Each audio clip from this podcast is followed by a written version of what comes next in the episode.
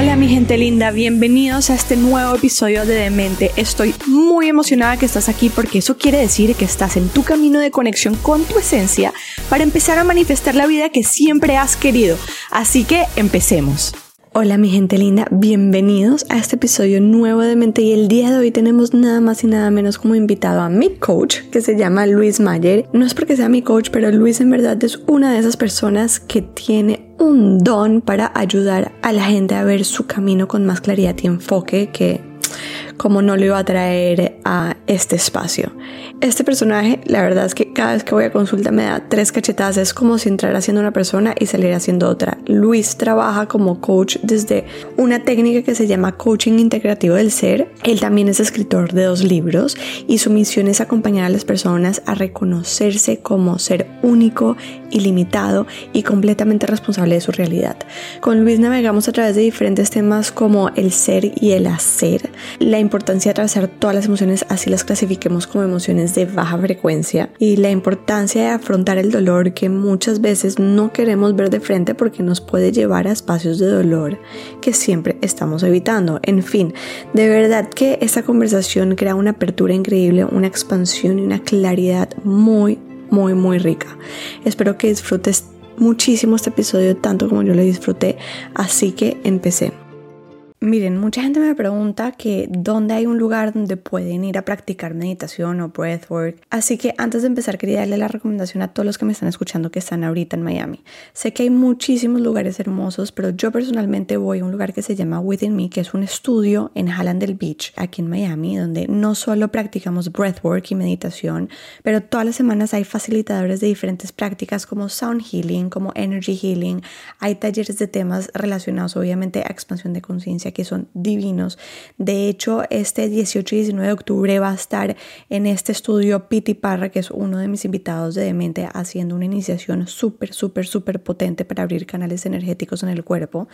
Sé que los cupos están limitados, así que les voy a dejar toda la información en el pie de página de este episodio y te dejo toda la información del estudio de Within Me también por si estás interesado en ir a practicar meditación, breathwork y obviamente estar en contacto con todos los espacios que ofrece este lugar con el objetivo de expandir cada vez más. Las cosas buenas hay que recomendarlas, que es al final la razón por la cual hago este podcast, así que no puedo dejar de hacerles esta recomendación y ahora sí empecemos.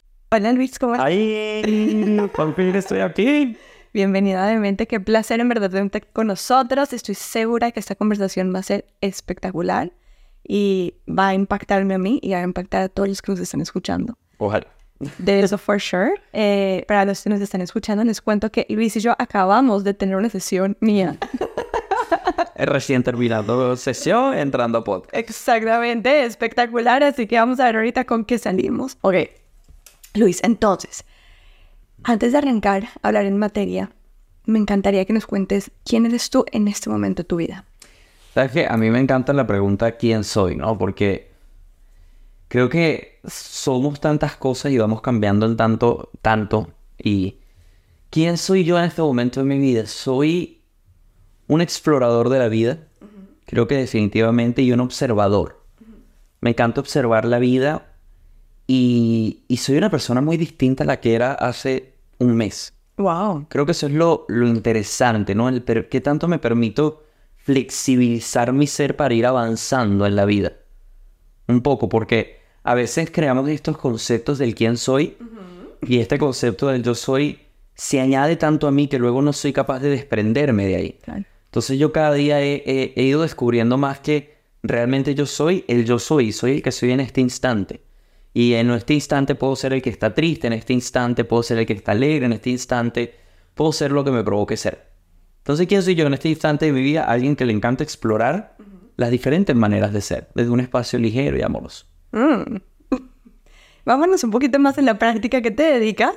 ¿A qué me dedico? Vos sos fisofónico. Este el principio. ¿A qué me dedico? Me... Pero es una, es una pregunta. No, total. Y, y, te voy a decir, siempre le hago esa pregunta a la gente cuando va a empezar. ¿Quién eres tú? Claro. Usualmente, y sobre todo en las últimas entrevistas, he recibido respuestas relativamente parecidas a la tuya, que me encanta, ¿no? Me encanta porque estamos desconstruyendo un poco de ese... Sí, porque no, no, no, por ejemplo, tú me preguntas quién soy, yo no siento que soy Luis Mayer, ese es mi nombre. yo no siento que soy mi edad, yo no siento que soy mi nacionalidad. Muchas veces le preguntas quién eres y dice, yo soy esta persona, tengo tantos años, soy de este lugar. No, yo nací en un país, eso no me define a mí como ser en este momento. ¿Sabes? ¿A qué me dedico? Me dedico al coaching integrativo del ser y soy autor de dos libros. Eh, el coaching integrativo del ser es una técnica que yo desarrollé luego de varios años de estudio y que se sigue desarrollando porque es una técnica que se basa en ese principio, en el principio de que cada ser humano es un universo y un mundo totalmente diferente y esa desconstrucción del ser nos permite construirnos en algo nuevo. No importa cuál sea la situación, la circunstancia que hayas vivido en tu pasado, hoy tú tienes el derecho de tomar la decisión de transformar eso y girarlo para que sea más funcional y ligero para ti el día de hoy. Eso a gran abreboca lo que es el coaching interactivo del ser. ¿Qué te lleva a construir esta técnica de coaching? Eh, construir esta técnica de coaching nació porque yo estuve en muchas terapias y yo siempre digo que mi pasado y mi presente está lleno de, situaciones, ¿no? Yo soy como... El otro día le decía a mi mamá hablando por teléfono, yo no sé qué coño estaba pensando mi alma cuando firmó el contrato para venir a vivir tanta vaina. Porque de verdad. Pero eh, en, en la búsqueda de los espacios terapéuticos, empecé a estudiar muchas técnicas de coaching, pero me pasaba que todas se regían mucho por el libro todas se regían mucho por la teoría encima de la práctica y para mí la boda, la, la boda, la vida, se basa más en la práctica que en la teoría, ¿no? Y, y, me llevé muchas decepciones con muchos terapeutas que me decían, consejero, como pero ¿y tú dónde estás ahí? ¿Sabes? Esa, esa incoherencia se veía muchísimo. Y luego nació esta técnica, yo ni siquiera lo busqué, yo ni siquiera esperaba estar ofreciendo terapia alternativa, porque esto es un espacio alternativo al terapéutico medicinal.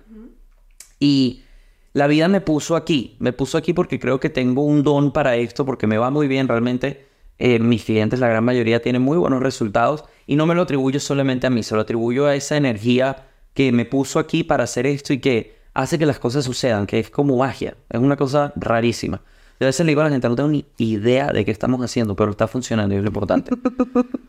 No, y eso que digas que no tienes ni idea de lo que estás haciendo, pues sí, ¿no? Porque sí tienes mucha idea de lo que estás haciendo. Claro, tengo muchos estudios, tengo mucha información, tengo un práctica, ya tengo tres años aplicando esta técnica, tengo práctica dentro de lo que es el, el enseñar esta, esta técnica o esta visión de la vida. Sin embargo, créeme que a veces en sesiones yo simplemente estoy dejando que la energía se exprese. Y creo que esa es la magia, porque hasta yo suelto el control.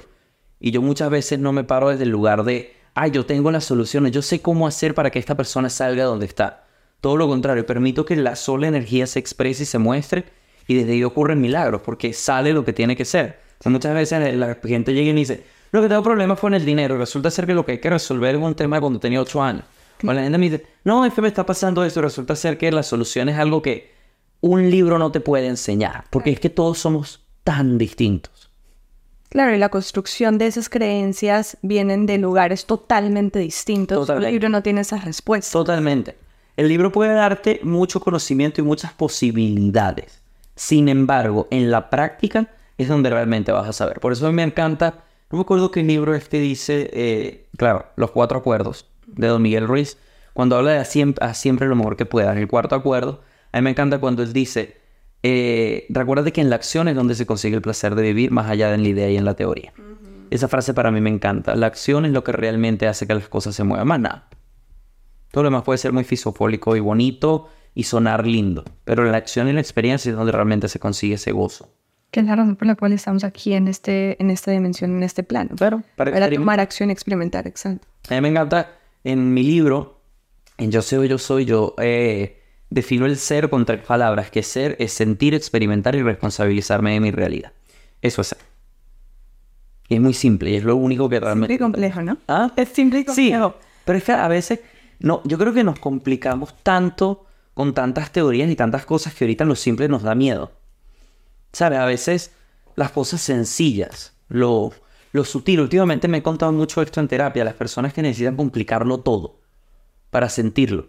Y me ha pasado con varios clientes que es como, ¿por qué le tenemos miedo a lo suave? A lo amoroso, a lo sutil, a lo bonito.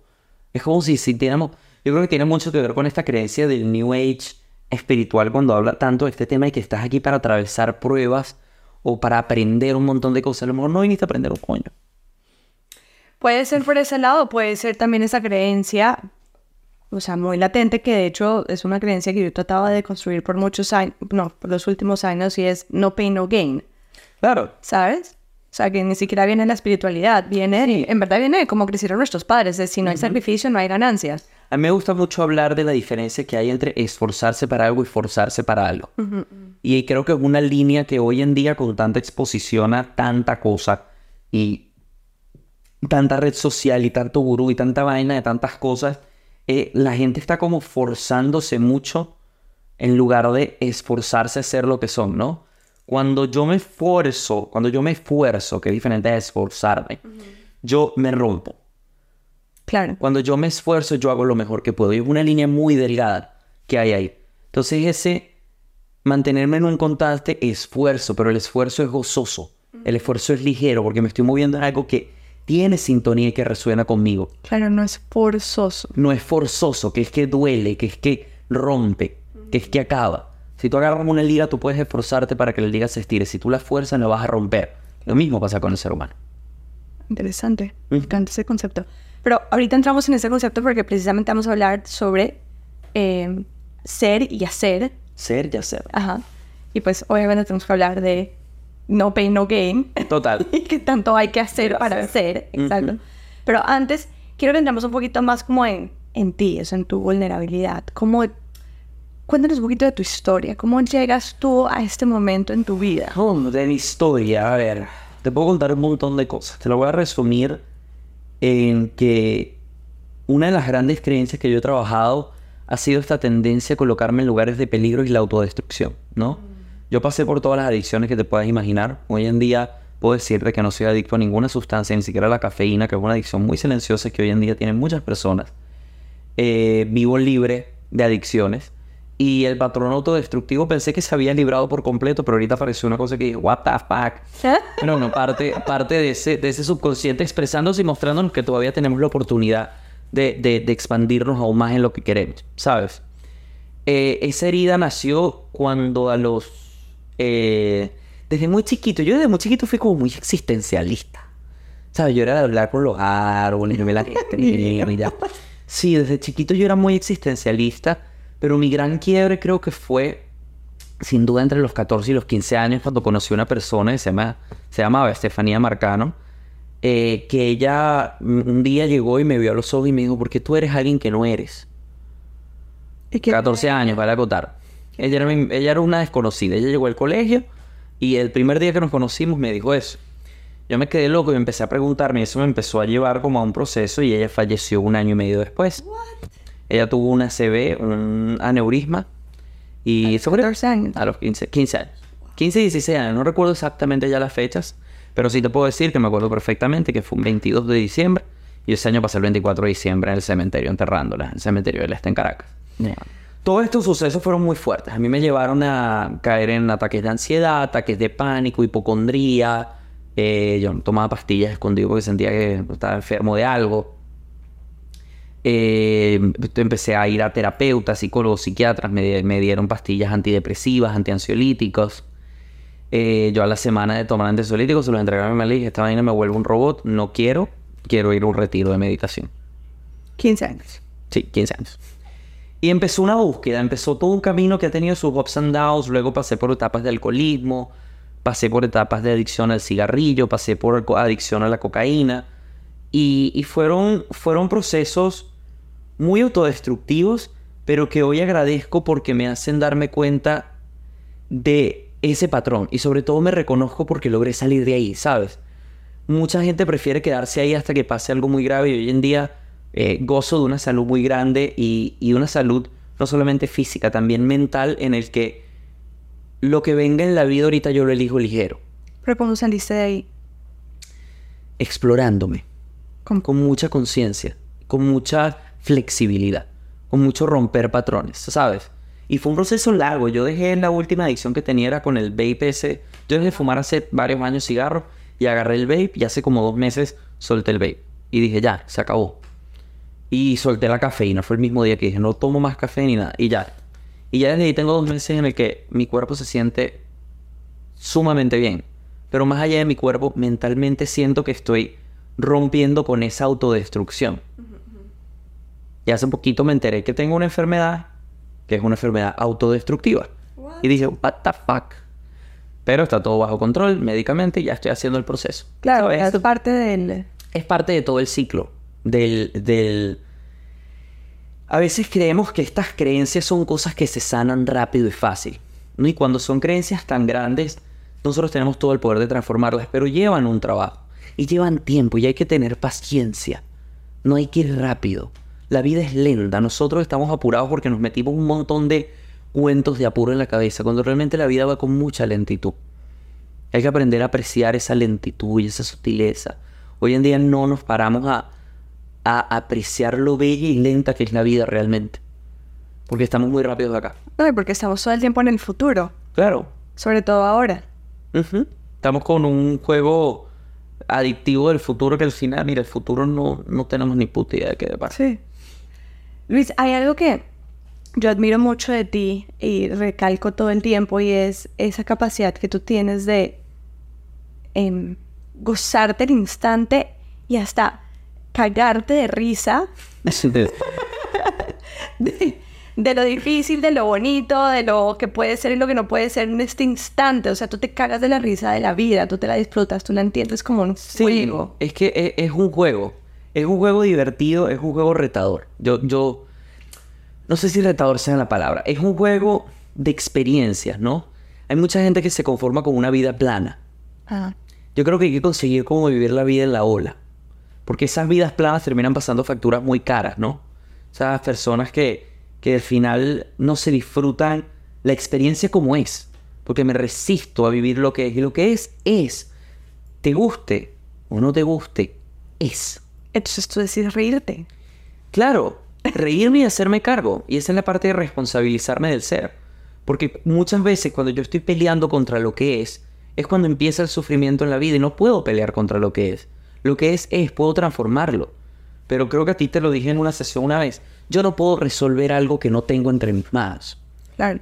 Cuando yo estoy peleando contra cualquier cosa en mi realidad, mi situación económica, mi situación de pareja, cualquier situación de salud, cualquier situación de salud mental, mientras yo estoy rechazándolo, peleándolo, negándolo, yo lo estoy poniendo fuera de mis manos. Cuando yo agarro y digo, bueno, hola amigo, bienvenido, ¿qué haces aquí?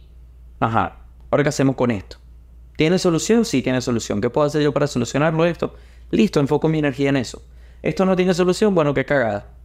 No tiene solución. No tengo... ¿Qué puedo hacer para que no sea tan rápido? Listo, esto. Ya. ¿No? ¿Qué regalo tienes para mí? Aunque vienes a mostrarme. Y enfocarme ahí. Porque el, el vido... El vido. La vida... somos inclusives. con La vida y el vido en esta, en esta existencia. La vida para mí tiene un, un regalo maravilloso que es esta capacidad de enfoque. A mí me encanta, hace unos años yo estudié em, entrenamiento de alto impacto, ¿no? Que es caminata sobre fuego, sobre cristal, todas esas cosas divertidas yo las hago también. Todo tiempo sin hacerlo. Y una... Caminate sobre fuego y sobre cristal. ¿Nunca caminas sobre fuego? No. Hay que hacerlo. No. Tengo tiempo queriendo hacer una caminata sobre fuego. Y no te quemas. No, En verdad, en la vida real no te quemas. no te quemas. O sea, entiendo que no te duela, pero la piel no se quema. No te quemas. Puede que te salgan unas manchitas chiquititas, pero... Pero, nada que ver. A mí me da más miedo el cristal que el fuego. El la cristal no se entierra. Uh, pero el cristal sí da pánico porque camina y sientes cómo se rompe así. Es buenísimo para la mente y para los miedos. Quiero caminar sobre el fuego. Ahora que estamos hablando de eso, creo que me caería bien. Entonces, eh, ¿qué te estaba diciendo? ¿Qué Ajá, te- con el entrenamiento había, había una frase que a mí esa frase me quedó en la cabeza que dice Where your attention goes, your power flows. A donde va tu atención es a donde fluye tu poder. Y para mí ese es uno de los grandes juegos de la vida. ¿En qué coño me estoy enfocando? ¿Dónde está mi enfoque? ¿Cuál es mi enfoque ahorita? ¿Qué es lo que estoy viendo? Y si esto que estoy viendo no me gusta y no me funciona, ¿qué necesito para poder reenfocarme para acá? Y suena fácil, pero es un proceso que lleva tiempo. De mucha presencia y mucha awareness, porque no siempre te das cuenta dónde estás poniendo tu atención, sobre todo cuando entramos. ¿Quieres saber dónde estás poniendo tu atención? Mira los resultados que tienes en tu vida. Claro, lo que pasa es que entramos mucho en, eh, en, eh, en la dinámica de victimismo. Entonces, y es súper difícil, es una adicción. Ser la víctima es delicioso. Sí, y, y es adictivo. Es igual que la- el espacio de la queja. La víctima y la queja son deliciosos. Yo siempre digo, voy a dar mis cinco minutos de queja. Hago mis cinco minutos de queja. cinco, cinco minutos de victimismo y ya. Sí, yo, yo con la víctima... Bueno, la, la queja viene del victimismo al final. de, Sí, está pasando a yo- mí, yo con es esa algo para postura- mí. Yo con esa postura de víctima hoy en día me relaciono muy diferente. Creo que tengo mucho tiempo trabajando la responsabilidad responsabilizarme de mi vida. Y obviamente caigo a veces en la víctima, pero me doy cuenta rápido. Ok. O sea, me, me salgo de ese, de ese lugar rápido porque sé que no me aporta nada. Cuando yo entendí que realmente yo solamente puedo solucionar lo que tengo entre las manos, yo cada situación, cada cosa que pasa en mi vida, yo busco ponerla entre las manos. O sea, de, este, de, este, de esto que está sucediendo, ¿qué puedo hacer yo para que esto tenga el resultado que yo quiero? Me enfoco ahí. En lo que no puedo controlar, no lo puedo cambiar. A las otras personas no las puedo controlar. Entonces, ¿qué puedo hacer yo? Y enfocar tu atención. Claro. En la solución, más que en la situación. ¿Qué pasa cuando no das la solución clara? Sí, la solución siempre está clara. Porque la solución es ah, en el aquí y a la hora. No, pero a veces la cabeza está un poco... En el futuro. No, como gris, como ahumada, como... Sí, no la ves. Bueno, quita el humo, sopla. Simple. Sí, sopla. La, si la mente está nublada es porque no quiero ver la solución. Pero la solución siempre está clara. Sí, eso es, eso es otra de las cosas que rescato de ti que me parece espectacular y es... A veces llego a sesión con la cabeza absolutamente nublada, ¿sabes? No sé. Mi esposo me dice, tú entras siendo una y sales siendo otra, ¿no? ¿Cómo, cómo te fue? ¿Dónde? Te dice Lucho, además, porque... Me dice Lucha. Hola, esposo. Soy, soy otra. Buenísimo. claro, lo único que vengo es llego, entonces me soplas, tal cual. Y me hacen acuérdate es que- tan sencilla. Acuérdate que esa neblina, la mayoría del tiempo esa neblina es... es dolor. Son miedos, son cosas muy vulnerables mías, ¿no? Y a veces hay que, hay que ver ese dolor para que se quite. Yo creo que cualquier confusión mental o cualquier cosa que pase es un lugar doloroso, es un lugar vulnerable. Y me dan ganas de llorar y todo porque como te dije, estoy pasando un proceso personal diferente, inesperado en mi vida. Y a veces yo también me nulo. Claro. Pero cuando yo me nulo, en lugar de perderme en las tinieblas, yo me paro y veo las tinieblas y digo, ¿qué eres? ¿Por qué me estás nublando? Y cuando logro ver ese lugar de dolor y logro atravesar ese dolor y vivirlo y responsabilizarme de mi dolor, la, nula, la neblina se va. Y puedo volver a conectar con ese espacio de posibilidad. Y a veces es necesario entrar en la neblina. Siempre y cuando no me quede en la neblina. Y no me olvide de que la neblina la creé. Porque dices que es necesario a veces entrar en la neblina. Porque si no va a volver a aparecer. Mira, yo digo a la gente que la mierda que tenemos en la mente es como la mierda que está guardada en un closet. Si tú agarras y le pones perfume, le prendes palo santo y le pones flores en una bolsa de mierda, ¿va a dejar de ser una bolsa de mierda? No. La mierda hay que abrirla. Y va a oler, o sea, si no, Y va a oler feo. va a ser de mierda oliendo a palo santo con Exacto. cosas. Y luego vuelve a oler a mierda en algún punto. Claro. La mierda hay que abrirla. Pero ojo, no te vas a comer la mierda, ni te vas a poner a dar vueltas en la mierda. Hay que abrirla, verla y decir, ah, esto fue, imagínate tú, el póster que me llevé hace cinco años en el campamento que dejé en un bolso, esto es lo que olía mal. Ya sé qué es lo que huele mal. Y así solamente soy capaz de botarlo. Claro, obvio. Sí, No, decir- si ya me te huele mal, pero no sabes de dónde viene el olor. Punto. Exactamente, entonces agarro esto que huele mal y digo, ¿sabes qué? Ya no. ¿Eso quiere decir que lo que viviste en tu pasado se va a transformar? No. Hay una frase que a mí me encanta, que yo la tengo pegada en un papelito, que yo creo que contigo nunca he trabajado eh, reinterpretación del pasado. Creo que no hemos hecho ninguna dinámica de eso todavía. Pero cuando trabajamos eh, reinterpretación de mi pasado, yo siempre digo, yo no puedo transformar los hechos que sucedieron en mi pasado. Yo, por ejemplo, fui abusado sexualmente dos veces. Yo no puedo transformar ese abuso sexual. Pero yo puedo transfor- transformar la interpretación que yo guardo sobre ese hecho para que sea mucho más ligero para mí llevarlo en el presente. Claro. Y hay que tener cojones para hacerlo. No es romántico. Claro, no. Y de ahí hay un concepto súper interesante que tú, tú lo vas a mencionar y es, no se trata de perdonar, porque perdonar es un acto roman- de romanticismo. No, y además el perdón esconde un gran ego. Al único que tienes que perdonarte es a ti. Claro. Es al único. Cuando yo me baso en perdonar al otro Y de hecho, en mi libro Yo soy, soy en un momento hablo del perdón al otro y me encantaría como hacer una reedición y cambiar la palabra perdón por tu favorita, aceptar. Cuando yo perdono al otro, hay un, un deseo muy egocéntrico escondido ahí. Ay, pobrecito, esto lo voy a perdonar. ¿Quién coño eres tú a perdonar a alguien? Claro. El perdón nace del ego. Tú no tienes que perdonar a nadie, tú tienes que aceptar muchas cosas. Sí. Pero en todo caso dijiste, en todo caso si tienes que perdonar a alguien es a ti. Si lo ponemos en contexto, por ejemplo, cuando dices... O sea, "Te contigo puede, contigo puede veces". ser amoroso. Sí, pero ¿de qué te vas a perdonar? O sea, a ver, Yo no me voy, a- por ejemplo, en los abusos sexuales yo no me he tenido que perdonar nada. Porque eso también es otro pedo. Hay una gran diferencia entre hacerme la víctima y ser víctima de algo. Si tú fuiste abusado sexualmente, tú fuiste víctima de abuso. exacto. Tú puedes elegir hacerte la víctima de ese suceso. Interesante. Es muy distinto. Ser víctima a hacer. ¿Y cómo pasas de ser víctima? O sea, ¿cómo pasas de hacerte la víctima a sencillamente ser víctima y alejarte del concepto de hacerte la víctima? Deja de utilizarlo como una excusa para tus pendejadas. Ok. Si por ejemplo yo hoy en día, esto, esto es uno que pasa mucho, eh, te fueron infiel en una relación pasada, entonces ahorita, no, es que a mí me cuesta confiar en las relaciones porque alguna vez me fueron infiel.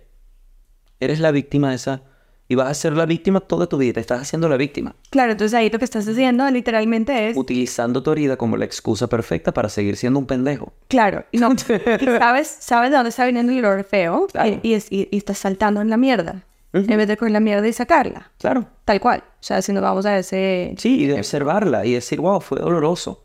Mucha gente no, no sale nunca de un ciclo repetitivo de sucesos porque no se atreven a atravesar el dolor.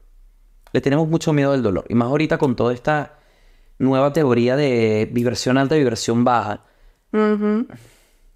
Tengo mis teorías, ¿no? Eh, hay que saber atravesar todas las emociones. Y no hay una emoción buena, una emoción baja. La rabia, la tristeza, el miedo. Son emociones igual de válidas que el amor, la alegría, la excitación. Y de hecho, si no, no existirían. no, y, hay- y hay, que, hay que atravesarlas y, y vivirlas. Y ahorita la gente se está queriendo volver como pendejos. Positivista delirante. Sí, yo el, el, el- pensamiento fantástico pendejo, creo que lo llama un, un psicólogo, un comediante. Alguien, alguien dijo eso alguna vez me encanta. Además que hay que entender con esto de experimentar el, el dolor, ¿no? No existe la posibilidad de expandirme a mayores niveles de amor sin expandirme a mayores niveles de dolor. Mm. Porque es compensatorio. Es una de las siete leyes herméticas. Es la compensación y creo que se llama balance, no me acuerdo el nombre de la ley. Pero yo solo soy capaz de moverme tan acá como soy capaz de moverme tan acá. Entonces, muchas veces yo se lo explico a los clientes que es como una ola. Cuando somos niños vivimos en ese... Podemos experimentar el dolor más grande porque nos quitaron una pelota y lloramos. ¡Ay! Hacemos nuestro patale. ¡ah! Y a los cinco minutos estamos felices. ¿Por qué? Porque tenemos esa capacidad. Cuando empezamos a programarnos, empezamos a cerrar esa capacidad. Entonces muchas veces empezamos a movernos aquí. Subo poquito, bajo poquito, subo poquito, bajo poquito, subo poquito, bajo poquito. Lo que la gente llama estabilidad emocional, que realmente es matar tu sistema emocional. Cuando yo empiezo a tomar terapia, empiezo a hacer cosas así, normalmente ¿qué pasa? Esto se rompe y me toca caer. Y caigo en un hueco. Famoso hueco que no existe, porque no hay ningún hueco, estamos en una oficina. En un, creo un hueco mental. O sea, acá te cuando la gente dice, estoy en un hueco. Y me digo, ¿qué hueco? Chico, estamos en mi oficina. No, esto no es un hueco, es bellísima.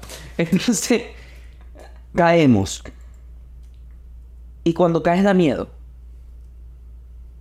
Pero nunca vas a caer en un lugar tan profundo que no seas capaz de manejar. O sea, da miedo y se siente incómodo. Claro. Muy. Pero lo bueno es que cuando sales de esa caída, puedes subir mucho más arriba de donde estabas. Porque O sea, es una la programación. Eso es una de las siete leyes O sea, herméticas. No puedes ir tan arriba Sí, sí, sí, sí, en esta sin sí, tan abajo. proporción tan abajo. Claro. Y es que allá abajo, le te- el peo con, con ir abajo.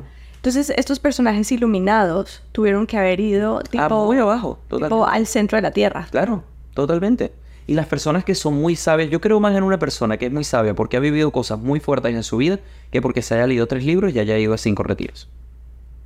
Porque es que la experiencia de la vida es lo que realmente te hace. Yo creo que cuando le pierdes el miedo a ese lugar allá abajo, cuando le pierdes el miedo a la tristeza, a la rabia, al dolor, cuando le pierdes el miedo a la muerte, cuando, cuando eres capaz de verlo sin juzgarlo, que es un proceso complejo, no es algo de, ay, lo resolví. Da miedo, porque es desconocido, porque es doloroso, porque incomoda. Pero cuando me atrevo a entrar ahí, puedo salir. Porque si no, siempre el olor a mierda viene de ese sótano. Claro, pero ¿qué pasa si te quedas comodito ahí? Eh, ¿Qué pasa si te quedas cómodo allá abajo? No creo que te puedas quedar cómodo cuando estás allá abajo. Bueno, pero la gente, la gente depresiva o la gente que está en depresión está, entre comillas, algo cómodo allá abajo. Te voy a decir algo que, que puede ser bien controversial. Yo creo que las personas que se quedan en un estado deprimido es un acto como un suicidio silencioso. Y hay que respetárselo. Cuando tú ves los seres humanos desde la capacidad, tú entiendes que hay gente que toma decisiones de mierda, pero es su decisión. Y si tú quieres quedarte deprimido por el resto de tu vida, es tu decisión. Eh, ahorita, en el coaching transgeneracional, Bert Hellinger tiene un- una lectura en un libro que se llama Las órdenes del amor, que es muy fuerte. Ese libro es muy cabrón porque ah, reta todas las creencias familiares muy fuertes y habla, en una parte habla sobre el suicidio, ¿no? Y habla de un caso, estos son casos que él trabajaba, y de un caso en el que la señora tenía una rabia y una desolación, y ella vivía... Y cuando él empieza a indagar, se da cuenta de que su hermano se había suicidado. Creo que era su hermano, su primo, algo así. Y Hellinger, como terapeuta, lleva a esta clienta a arrodillarse frente al hermano y a decirle, acepto tu decisión. Aunque yo no la entienda, aunque no me guste, la acepto. Y eso le libera a él. Imagínate, estamos hablando del suicidio. Pero te reconozco a ti porque es tu decisión quedarte en ese hueco. Es lo que tú estás eligiendo. Claro, y ese es el miedo de entrar a ese hueco, de no, después, de no poder salir, de, de quedarte en un estado de comodidad inconsciente, porque obviamente de forma consciente estás incómodo, pero inconscientemente... No, si tú estás deprimido, tú eres consciente que estás deprimido. Sí, de acuerdo, de acuerdo, pero cuando, cuando, no, está, cuando no estás cómodo, buscas herramientas para salir de ahí. Claro. Y al fin, ok, no, ni siquiera herramientas, toma la decisión de salir de ahí. Porque puedes tener todas las herramientas del mundo y la gente que está deprimida, de hecho, utiliza todas las herramientas Sí, posibles. pero muchas veces la- yo lo que no quiero es romantizar la depresión ni la ansiedad. Las romantizamos muchos. ¿Sabes? Y es como, tú quieres estar deprimido, estás deprimido. Hay millones de maneras de salir de la depresión. Hay millones. No es sencillo, hay que incomodarse. Tú quieres salir de la depresión, listo. Hay un proceso que hacer. El tema es si tú estás dispuesto. Claro. Yo que yo lo monté en Instagram, es una cosa que yo digo, tú puedes querer salir de la depresión, el tema no es querer, el tema es tú estás dispuesto a hacer lo que realmente hay que hacer. ¿Y qué es lo que realmente hay que hacer? Acciona. Prueba y vas a conseguir el camino que a ti te sirve. Si te toca pararte a caminar, si te toca exponerte al sol, si te toca ir a terapia, si te toca hacer ayahuasca, tú consigue cuál es tu camino que te funciona. Pero eso es estar comprometido. El que no está comprometido se queda así tirado en la cama, Claro, esperando a que vengan a, rescatarlo. Ujú. Y hay que respetar su decisión. Porque muchas veces se vuelve el lugar cómodo. Exacto. Ese es el miedo de entrar a ese lugar de Sí, pero no. oscuridad. No le tengas miedo. Es que creo que muchas veces es porque le tienes miedo que te quedas ahí. Claro. Bueno, yo hablando a nivel personal. Sí, cuando no le tienes miedo a entrar a tus lugares oscuros y a verlos a la cara, entras y es dolorosísimo y es complejísimo. Pero creo que tienes que creer un poquito más y confiar un poquito más en ti, saber que ya tienes muchos años. Por ejemplo, tú tienes muchos años en y sabes que no quieres vivir ahí. Entonces no, no, no le tengas miedo a ir a ese lugar que tanto miedo te da. Claro, obvio. Pues no va a seguir teniendo poder sobre ti. Cuando lo ves a la cara y dices, coño, ahí estás. No me gustas, pero ahí estás. ¿Qué voy a hacer? ¿Esto lo puedo sacar? No, no lo puedo sacar. Entonces lo limpio.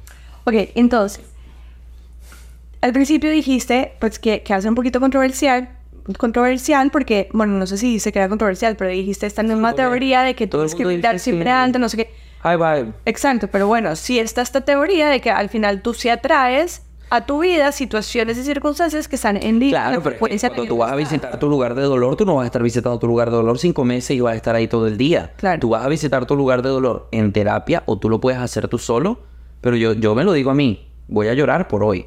Por un día me lo permito, puede ser una semana si es algo muy complejo. día no sales de la casa. Y después de ese momento, ya más nunca. Y te comprometes contigo y dices, ya, me muevo a lo siguiente, a lo que viene, a lo que hay, a lo que es. Claro, ok, entiendo. Claro, no te vas a quedar ahí. O sea, no. Además, ¿qué maneras de vibrar alto estando en tu lugar de dolor? ¿Cómo? Ah, ser nueva. Sí, esa no me lo has enseñado. Si tú vas a tu lugar de dolor desde un espacio de rencor, de odio, de miedo, tú estás vibrando muy bajo. Incluso tú puedes creer que estás en una vibración súper elevada y puedes estar vibrando bajísimo. Porque si tú estás aferrado a una vibración elevada, pero tu intención realmente es el miedo, tú puedes pensar que estás acá arriba y realmente estás acá abajo. Total. Y, y- y claro, es el miedo disfrazado de una sonrisa. Ajá. Entonces, cuando yo voy a ese lugar de dolor y lo veo desde un espacio de aceptación, desde un espacio de humildad, desde un espacio de poder, desde un espacio de amor, yo estoy vibrando muy alto, aunque esté triste. Pero estoy vibrando alto, ¿por qué? Porque estoy vibrando ligero. A mí me gusta, yo cambio el tema de alto y bajo por ligero o denso. Claro. A nivel vibracional, a mí me gusta más verlo como algo denso o algo ligero. Cuando es denso es porque hay resistencia, es porque hay miedo, es porque hay juicios, es porque hay eh, negación, es porque un montón de cosas siente denso.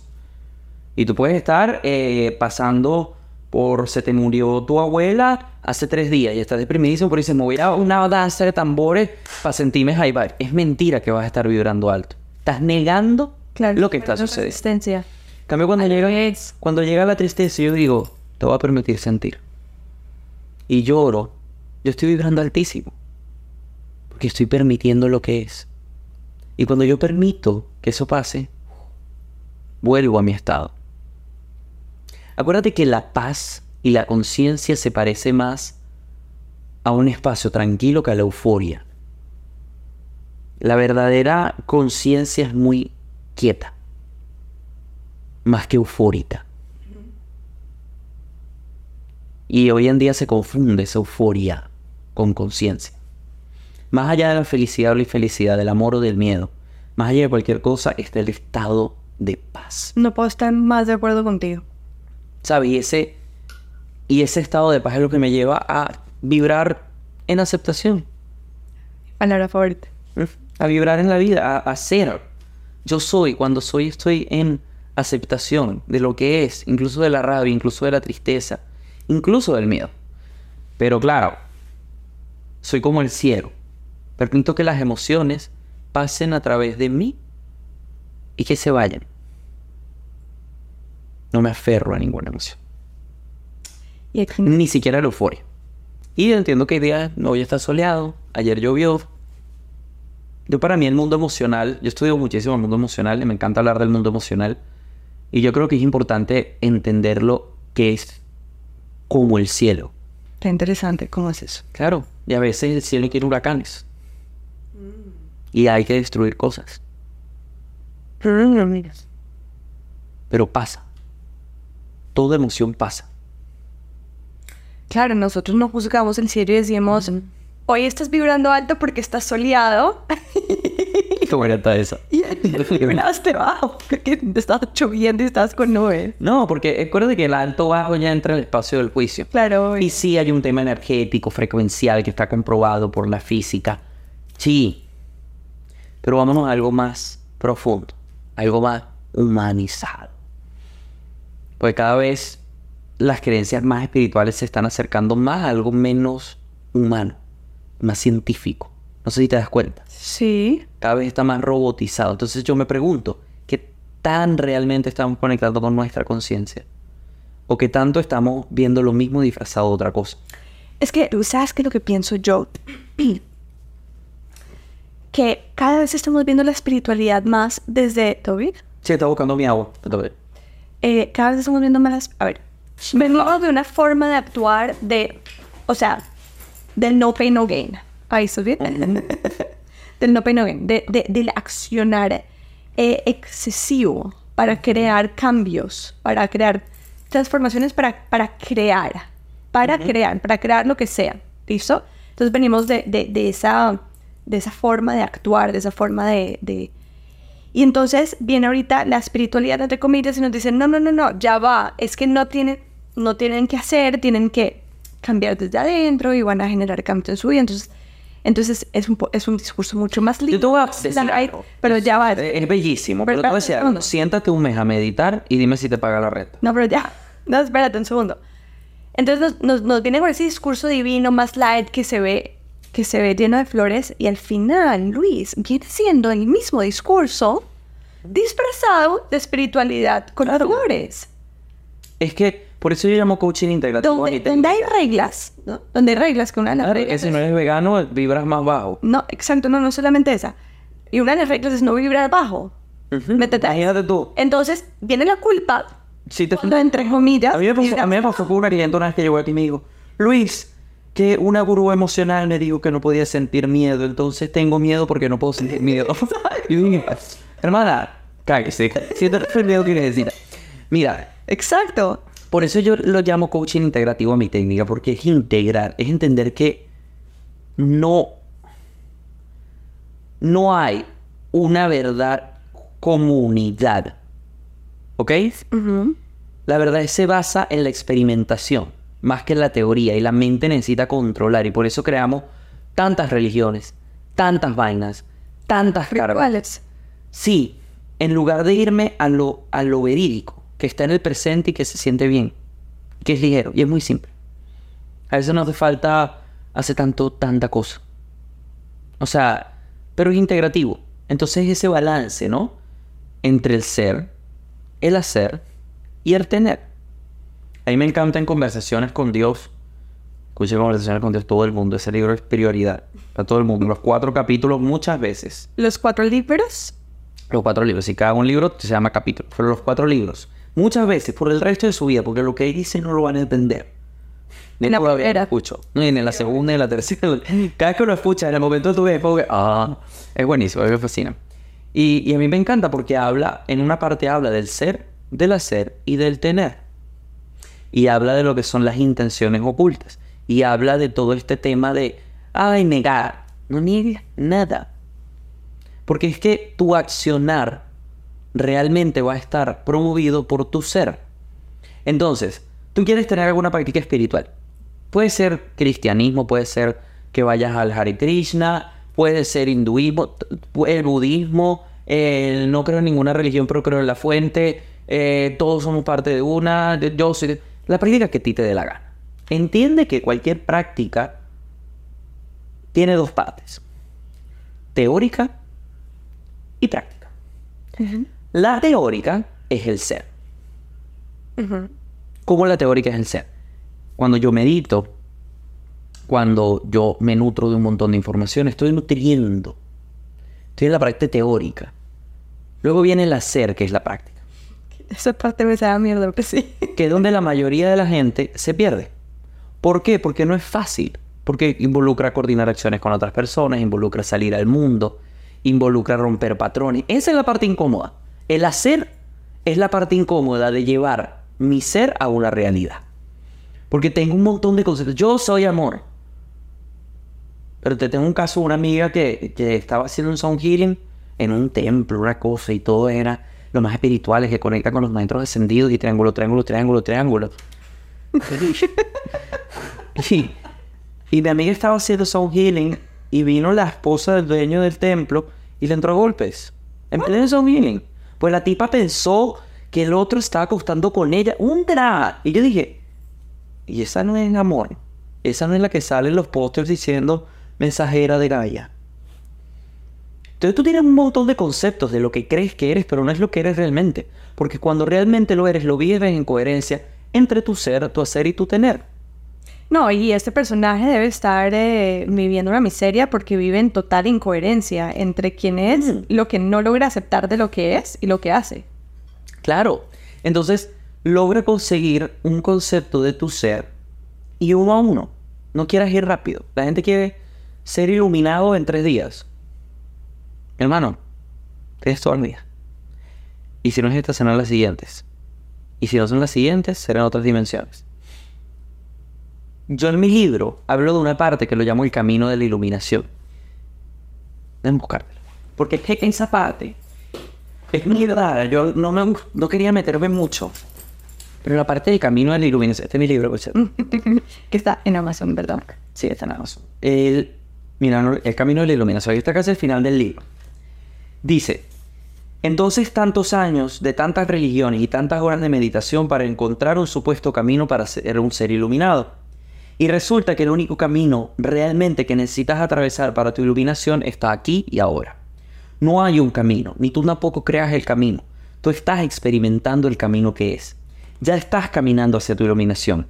Ya eres un ser completamente iluminado. Eres una expresión del ser y no tienes que hacer nada. Solo ser. Recupera tu poder y reconoce que el camino para la iluminación está en el momento presente. ¿Cuál es el camino para la iluminación? Exactamente lo que estás viviendo. Ese es tu camino. Y entonces háblame del hacer. ¿Dónde dejas el hacer? No hay que hacer nada. Sí, ¿Qué? lo que tú quieras. Pero eso nos deja demasiado libre y le tenemos miedo. Claro. Tú quieres echarte todo el día en la cama, échate todo el día en la cama. Tú quieres grabar un podcast, graba un podcast. Tú quieres escribir un libro, escribe el libro. Te vas hacer lo que tú quieres. ¿Por qué? Porque dejas de hacer para llenar un vacío. Empiezas a hacer por el simple gozo de hacer.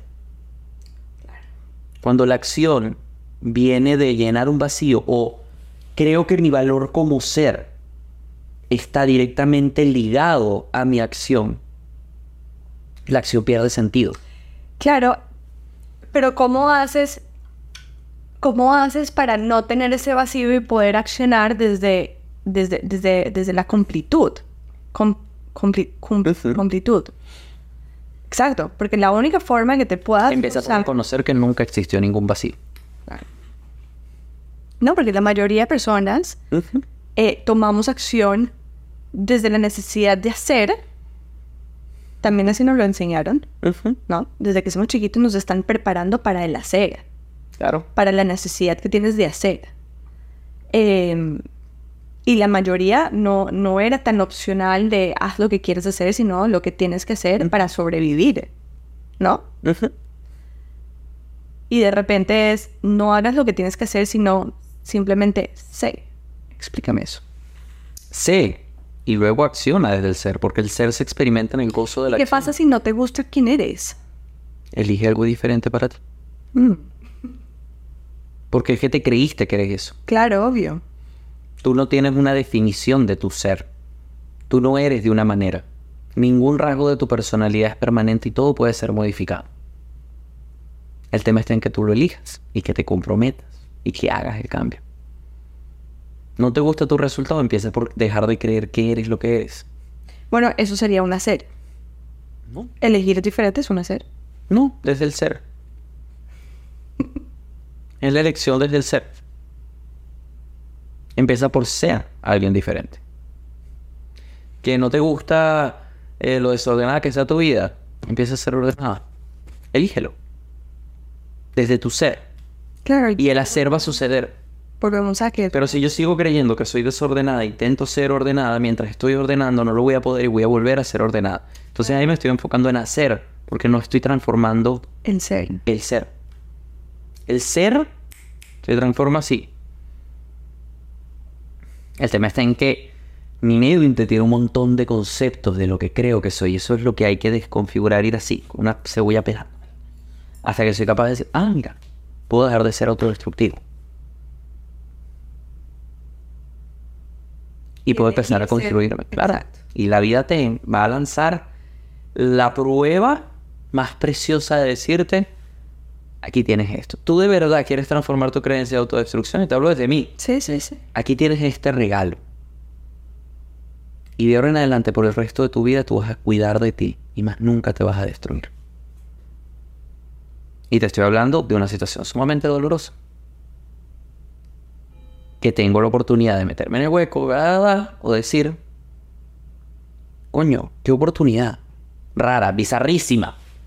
Pero qué oportunidad. Yo tengo toda mi vida diciendo que no quiero ser autodestructivo. Listo, aquí tienes la oportunidad perfecta para ser coherente con lo que quieres transformar de ti. Entonces cuídate. Ámate. Valórate. ¿Y qué haces ahí con el miedo? ¿Ah? ¿Qué haces ahí con el miedo? No lloras y gritas un rato. Y luego dices, vamos. Vamos, con miedo, pero vamos. Y lo aceptas. y lo acepto. Aceptar lo que es por lo que es. Me gusta o no me gusta, esté de acuerdo o no esté de acuerdo. ¿Cómo está relacionado el ser con la aceptación?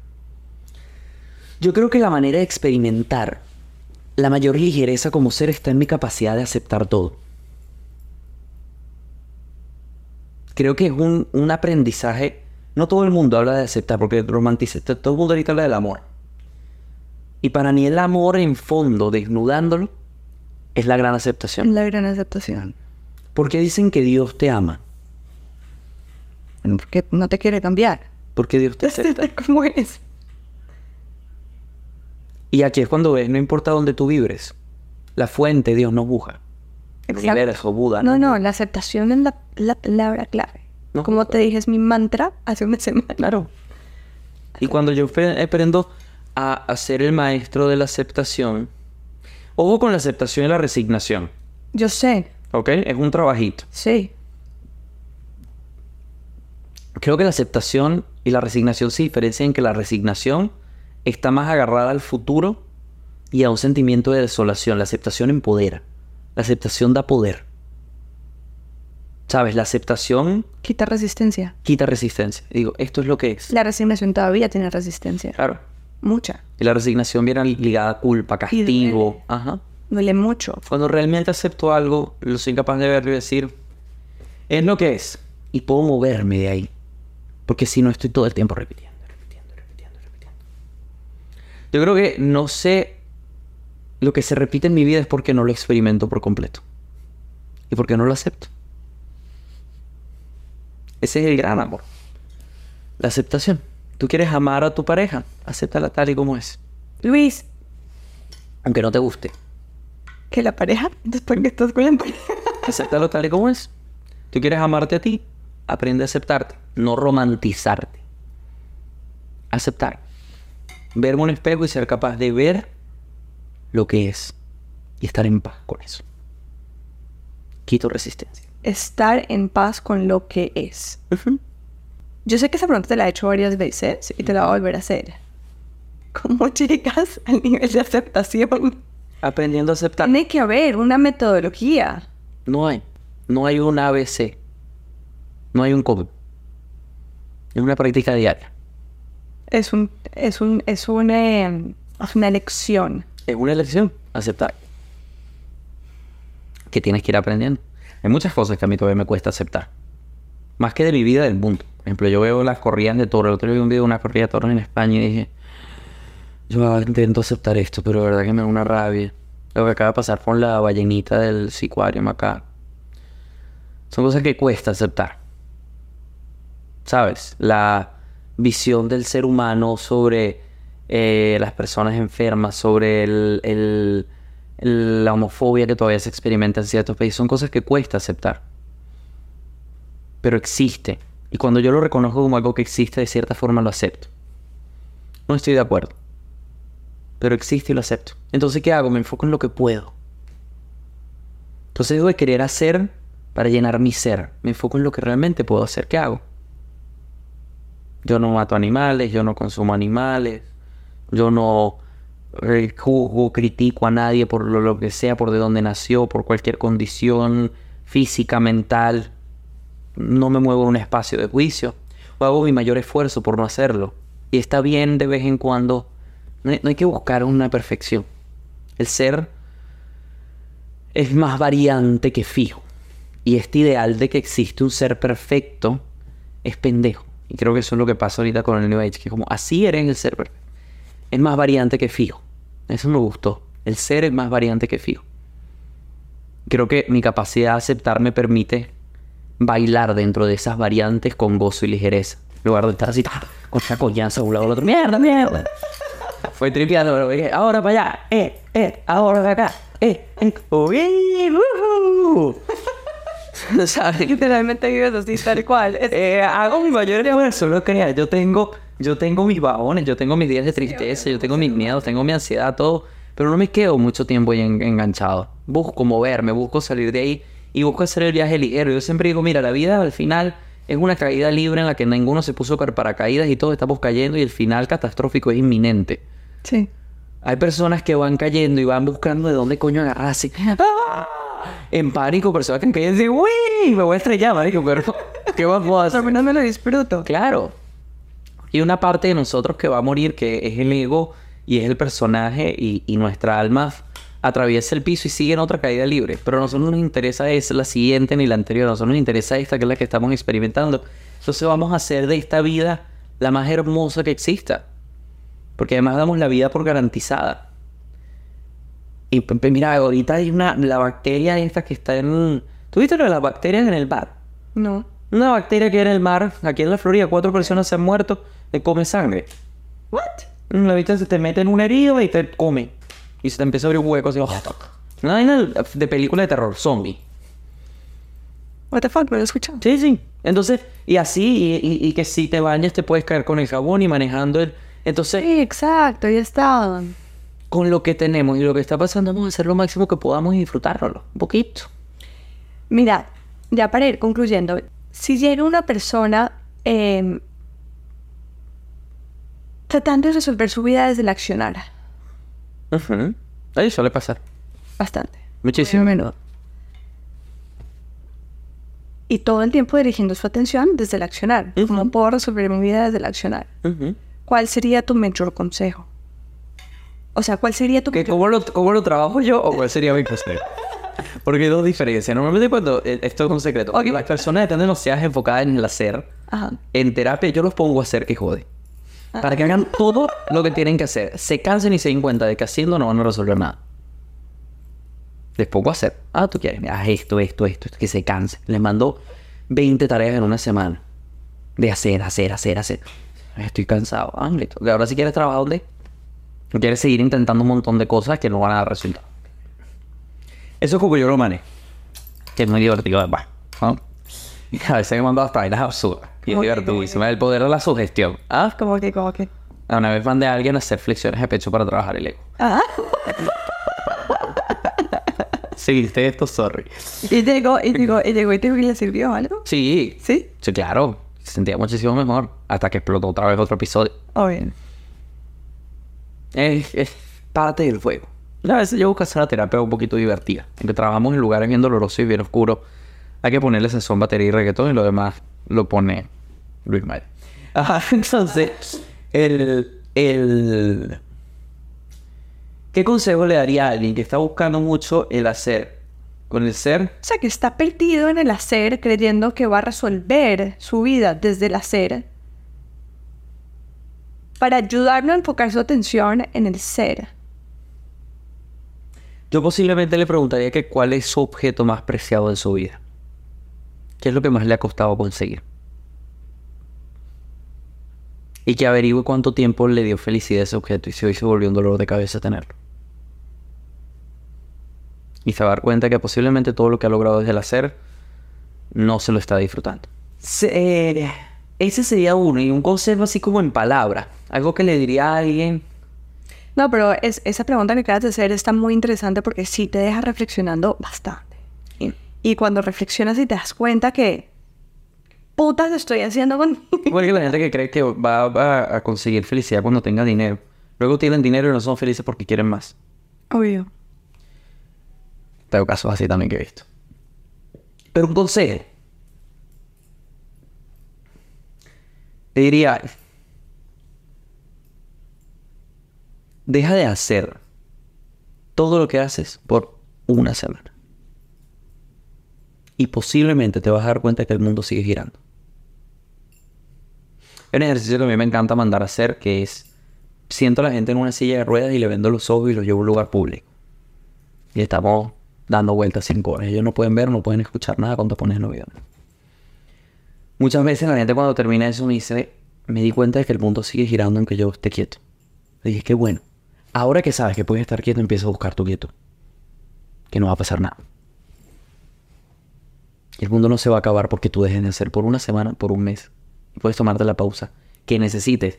Los osos hibernan por seis meses. Claro. En una planta tiene daño y se tarda en, en recuperarse.